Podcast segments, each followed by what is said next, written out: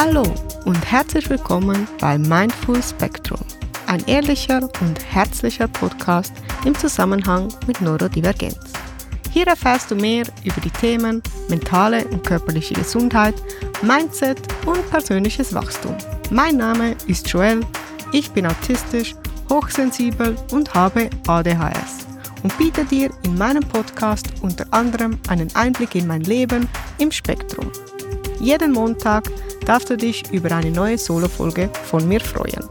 Ab und an begrüße ich auch einen Gast in meinem Podcast, um dir nicht nur meine persönliche Sichtweise, sondern zusätzlich super wertvolle Informationen aus erster Expertenhand zu bieten. Mit diesem Podcast bekommst du neue Blickwinkel auf alltägliche Hürden und Schwierigkeiten, die Neurodiversität mit sich bringt und ich informiere dich über nützliche Tricks und Tools für dein eigenes Wohlbefinden. Ganz nach dem Motto, wie gestalte ich ein glückliches und zufriedenes Leben als neurodivergente Person? Du findest diesen Podcast bei jedem gängigen Anbieter und um keine Folge zu verpassen, folge mir gerne in deiner bevorzugten Podcast-App oder auf Instagram. Bitte beachte, dass dieser Podcast Informationen rund um Neurodiversität, Autismus, ADHS, Hochsensibilität und allgemeine mentale Gesundheit bietet. Die Inhalte basieren auf umfassender Recherche und meinen persönlichen Erfahrungen. Zudem können sie Auszüge aus medizinischen Fachbüchern enthalten.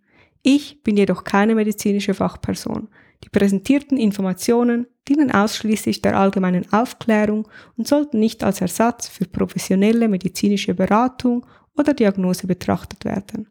Wenn du gesundheitliche Bedenken hast oder spezifische medizinische Ratschläge benötigst, wende dich bitte an qualifizierte Fachpersonen.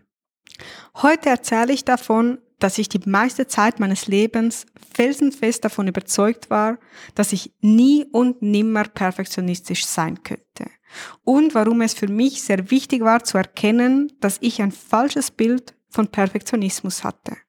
Ich spreche über den typischen Kreislauf von Perfektionismus und warum ich vermute, dass neurodivergente Kinder anfälliger dafür sind. Ich bin definitiv ein Fan von Selbstreflexion und entsprechenden Denkanstößen. Deshalb gebe ich dir passend zur jeweiligen Folge auch immer ein, zwei Fragen zum drüber nachdenken mit. Und heute habe ich folgende Fragen ausgesucht. Was ist mein Bild von Perfektionismus? Wann fühle ich mich erkannt und wertgeschätzt im Zusammenhang mit Arbeit? Kostet mich eins meiner Verhaltensmuster mehr Energie, als ich gerne hätte? Und nun lass uns ohne weitere Umschweife mit dem eigentlichen Teil beginnen. Auch wenn das Thema Perfektionismus mich die letzten Jahre immer wieder mal interessierte und ich einiges darüber gelesen habe, bin ich bei weitem kein Experte auf diesem Gebiet.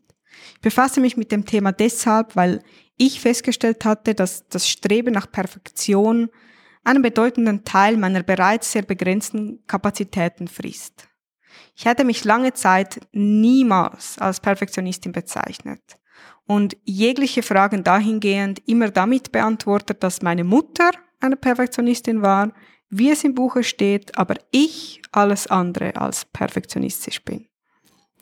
Meine Schulnoten waren mittelmäßig, ich beendete Projekte regelmäßig auf halber Strecke, in meinem Zimmer herrschte Chaos, meine Schulunterlagen waren zerknittert, nur halb ausgefüllt oder voller Flüchtigkeitsfehler. Und überhaupt waren meine Ambitionen für gute Leistungen zu Schulzeiten offenbar nicht groß genug. Von allen Seiten wurde mir gepredigt, dass ich mein Potenzial nicht ausschöpfen würde, dass wenn ich mich nur mehr bemühen, konzentrieren, anstrengen oder zusammenreißen würde, meine Leistungen bedeutend besser wären.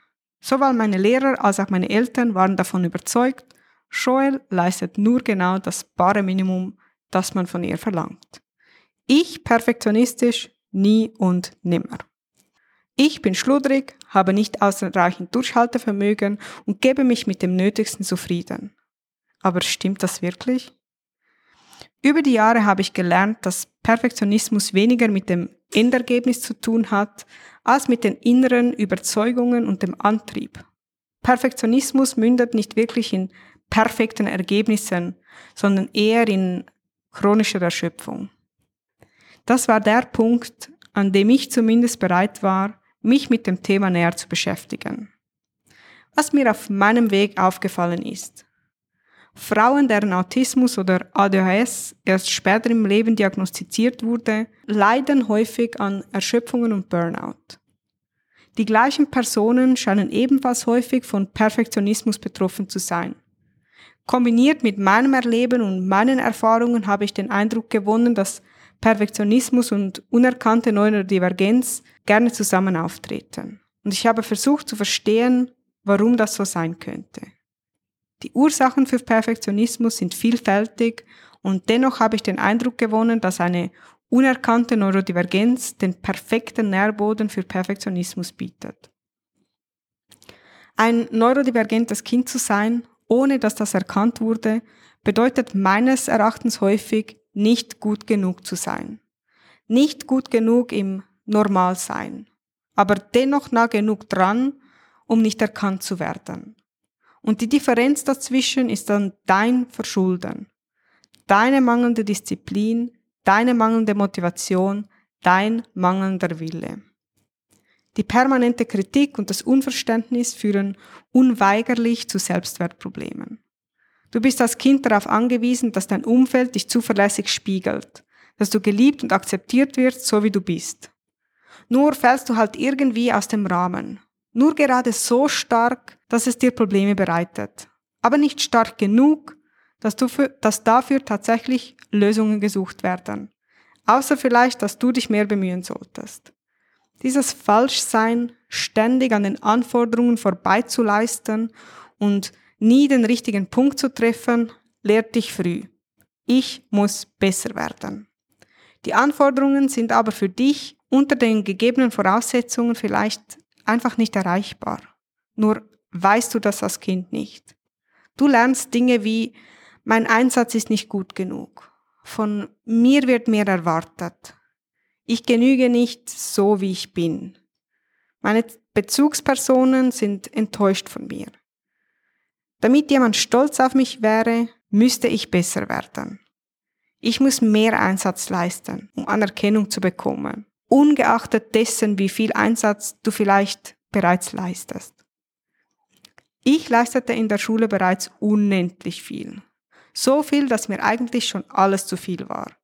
Aber die Rückmeldung, die ich von meinem Umfeld erhalten hatte, war das Gegenteil. Das war hart und es führte zu mehr Anstrengung von meiner Seite, die ich jedoch nie lange aufrechterhalten konnte. Somit bewies ich immer wieder, dass ich es ja theoretisch könnte, aber dann scheinbar nicht genug Durchhaltevermögen hatte. Von außen betrachtet verlor ich vielleicht die Motivation. In Wirklichkeit war ich am Ende meiner Kräfte. Ich leistete Tag für Tag unendlich viel, für das ich im schlimmsten Fall Kritik kassierte und im besten Fall keine Rückmeldung was ich leistete, doch niemand sehen konnte. Stillsitzen, obwohl alles in meinem Körper nach Bewegung schrie. Zum wiederholten Mal zuhören, obwohl ich das Thema schon beim ersten Mal verstanden hatte. Immer wieder fokussieren, obwohl es hunderte Ablenkungen im Schulzimmer gab. In der Schule bleiben, obwohl ich einfach nur raus wollte. Auf Aufgabenblätter starren, obwohl mich die weißen Blätter immer blendeten. Keine anderen Kinder ablenken, obwohl es mir selber stinklangweilig war. Nicht einschlafen, obwohl ich bereits nach einer Stunde todmüde war. Nicht auffallen. Früh aufstehen, obwohl ich nicht vor Mitternacht einschlafen konnte. Und freundlich bleiben, obwohl ich vor Wut hätte platzen können. Was ich daraus lernte, wenn ich Anerkennung möchte, dann muss ich mehr leisten. Um mehr leisten zu können, muss ich jedoch all meine Bedürfnisse und Impulse ignorieren. Denn ich bin bereits am absoluten Limit meiner Kapazitäten und bekomme dafür lediglich Kritik. Schlussfolgerung, wer Erfolg und Anerkennung haben will, muss sich über seine Grenzen hinaus verausgaben. Und das sind die idealen Voraussetzungen für Perfektionismus. Denn der Zyklus von Perfektionismus lässt sich vereinfacht etwas so zusammenfassen. Der Perfektionist minimiert oder ignoriert die eigenen Bedürfnisse, um den äußeren Anforderungen gerecht zu werden. Das Umfeld gewöhnt sich an diese Überleistung und daran, dass der Perfektionist wenig eigene Anforderungen stellt. Was natürlich nicht heißt, dass er keine Bedürfnisse hätte. Der Perfektionist kriegt nicht die Anerkennung für seinen übermäßigen Effort und seine Bedürfnisse werden auch noch nicht erfüllt. Der Perfektionist legt nochmal eine Schippe drauf und arbeitet härter, bemüht sich mehr und so weiter und so fort. Immer in der Hoffnung oder im Glauben, dass irgendwann die gewünschte Anerkennung folgen wird. Jemand seinen Effort erkennt und klar signalisiert, dass es jetzt doch auch mal reicht. Bis er irgendwann nicht mehr kann. Und ich glaube, hier liegt die besondere Gefahr für alle, die als Kinder nicht gelernt haben, auf ihre eigenen Bedürfnisse und Grenzen zu achten. Die bereits von klein auf mehr leisteten, als sie eigentlich konnten. Und das Gefühl somit nie so richtig entwickeln konnten, wann genug dann eigentlich genug ist. Hier kann ich von meinen ersten Arbeitserfahrungen vielleicht mal erzählen. So in der Schule war es schon kompliziert genug. Aber da hatte ich wenigstens so den Anhaltspunkt der Schulnoten. Ich, ich wusste, ich muss nicht perfekte Noten abliefern, aber irgendwo im Mittelfeld muss ich mich befinden, um keine Probleme zu kriegen. Also habe ich mich über meine Grenzen hinaus bemüht, aber doch nur so weit, bis ich irgendwo mittelmäßige Noten erreicht hatte. So, dass nicht ständig irgendwelche Elterngespräche anstanden, aber doch immerhin alle einigermaßen mit mir zufrieden waren. Aber als ich den Übergang zu einer Arbeit machen sollte, fehlte mir irgendwo diese Rückmeldung der regelmäßigen Schulnoten, der Zeugniseinträge zu deinem Verhalten und allgemein die regelmäßige Rückmeldung. Ich erhielt entweder keine Rückmeldung oder dann nur die negative Rückmeldung. Und das setzte in mir irgendwie einen Zyklus oder einen, ja, einen Lauf in Gange, wo ich immer mehr und mehr arbeitete, immer mehr und mehr leistete und dafür dann auch irgendwann Anerkennung kriegte. Und um aber diese Anerkennung weiterhin zu kriegen, musste ich mehr leisten, als ich eigentlich leisten konnte. Über einen Zeitpunkt hinaus, wo ich das nicht halten konnte. Also ich, ich leistete mehr, als ich konnte, länger, als ich es hätte können, bis ich irgendwann gar nicht mehr konnte. Und das war so mein mein Zyklus oder meine Erfahrung mit der Arbeitswelt. Wie ist das heute? Ich kenne das Muster und ich habe noch immer diese, diese Züge. Aber wenn auch immer ich sie erkenne, dann versuche ich dem irgendwie entgegenzuwirken. Heute weiß ich, ich weiß, dass ich perfektionistisch veranlagt bin und ich weiß, dass ich mich in kleinen Details verlieren kann dass ich das Gefühl habe, es müsste noch ein bisschen besser und nur noch ein bisschen besser sein. Oder zumindest das Gefühl habe, ich könnte es doch theoretisch besser, wenn ich nur heute mehr geben würde. Gleichzeitig hatte ich das Pech oder Glück, dass ich während meiner Krankheitsphase auch wirklich schlechte Arbeit geleistet hatte und irgendwo da in dieser Zeit auch ein bisschen die Angst abbauen konnte davor, nicht genug Leistung erbringen zu können. Und ganz ehrlich, so ein Podcast ist auch ein gutes Übungsfeld dafür, nicht alles immer perfekt zu machen und irgendwo damit zu leben, dass es irgendwann genug sein muss. Dass du irgendwann sagen kannst, okay, ich bin jetzt an dem Punkt, wo es einfach reichen darf die ganze Verantwortung liegt bei mir. Und ich glaube, das liegt mir auch besser, als wenn es irgendwo bei jemand anderem liegt. Wenn ich das Gefühl habe, ich muss der Anforderung von jemand anderem gerecht werden, dann fällt mir das schwerer, als wenn ich nur für mich selber entscheiden darf. Ich glaube, das ist auch ein Learning für mich, wo ich sage, okay, solange noch jemand von außen darüber offiziell urteilen darf, also solange er meinen Lohn bezahlt vielleicht, fällt es mir schwer, nicht perfekte Arbeit leisten zu wollen. Und es fällt mir einfacher, wenn ich die Arbeit für mich mache, da gesunde Grenzen zu setzen. Und das ist etwas, was vielleicht sich nie ganz abbauen wird, aber wo ich zumindest heute weiß, dass es mir schwer fällt, den Anforderungen von außen entsprechend entgegenzuwirken. Das Wichtigste, das mir meine zwei Burnouts zum Thema Perfektionismus gelehrt hatten, ist, dass im Thema Leistung mein Körper die Grenzen setzt und nicht mein Gefühl von vielleicht Minderwertigkeit. Dass mich keine Leistung der Welt aus dem Gefühl rauskriegen könnte, nicht, nicht gut genug zu sein. Und es ist noch immer ein ständiger Struggle. Aber ich habe viel gelernt, viel aufgearbeitet und ich höre heute in erster Linie, in erster Linie auf meinen Körper. Ich habe gelernt, pragmatisch zu sein, Prioritäten zu setzen und den Rest großzügig zu vernachlässigen. Ich habe gelernt, Dinge unfertig abzuliefern. Natürlich unfertig in meinen Augen. Mit dem Gefühl umzugehen, nicht mein volles Potenzial an Feinsinn ausgeschöpft zu haben. Dafür im Wissen, dass ich noch Energie für andere Dinge in meinem Leben habe. Ich habe gelernt, dass ich kein guter Maßstab bin, wenn es darum geht, zu entscheiden, wie viel dann nun genug ist. Ich bin mir dessen bewusst und ich habe Menschen um mich herum, auf deren Urteil ich vertrauen kann. Im Zweifelsfall bestimmt mein Körper. Wenn ich keine Energie mehr habe, dann bin ich fertig. Egal ob es in meinen Augen nun ausreichend ist oder nicht. Die größte Herausforderung für mich. Ich habe ein Gespür für Perfektion. Die ästhetische Variante. Die Variante, die Leute mögen und die sie beeindruckt. Ich sehe somit augenblicklich das Potenzial, zum Beispiel wie raffiniert ein Produkt theoretisch sein könnte. Ich sehe die Perfektion vor meinen Augen und sie scheint zum Greifen nah. Und ich habe in solchen Dingen eine scheinbar unerschöpfliche Geduld. Und ich musste gleichzeitig lernen, dass sich der Aufwand in den meisten Fällen nicht auszahlt.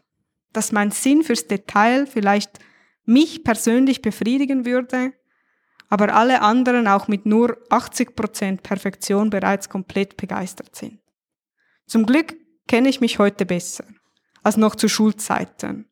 Und ich weiß eher, wann ich guten Gewissens einen Schlussstrich ziehen kann. Ich mag Dinge, die nahezu perfekt sind. Gegenstände, die gut durchdacht wurden. Kunst, die mich staunen lässt. Diese Perfektion sehe ich aber auch nicht als problematisch, denn sie entsteht nicht aus einem Mangel.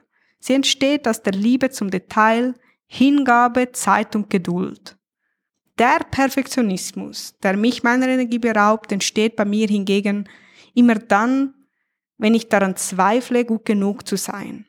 Wenn ich das Gefühl habe, ich sollte es doch ein bisschen besser können. Ich hätte diesen Fehler eigentlich vermeiden können oder ich hätte die Tragödie kommen sehen sollen. Er entsteht immer in Kombination mit dem Gefühl, ich müsste eigentlich besser sein, als ich tatsächlich bin. Und dann erinnere ich mich daran, dass das unmöglich ist.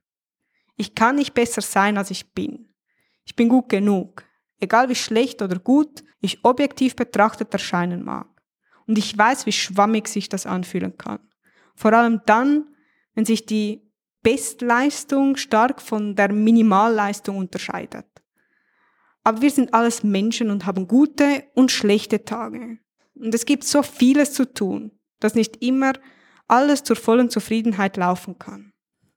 Mein Mantra, Perfektion führt nicht zu perfekten Ergebnissen, sondern zu Erschöpfung. Und ich bin definitiv nicht gerne erschöpft. Schön, dass du heute wieder dabei warst und lass mich wissen, wie es dir gefallen hat. Ich wünsche dir von Herzen einen wundervollen Tag und ich freue mich aufs nächste Mal.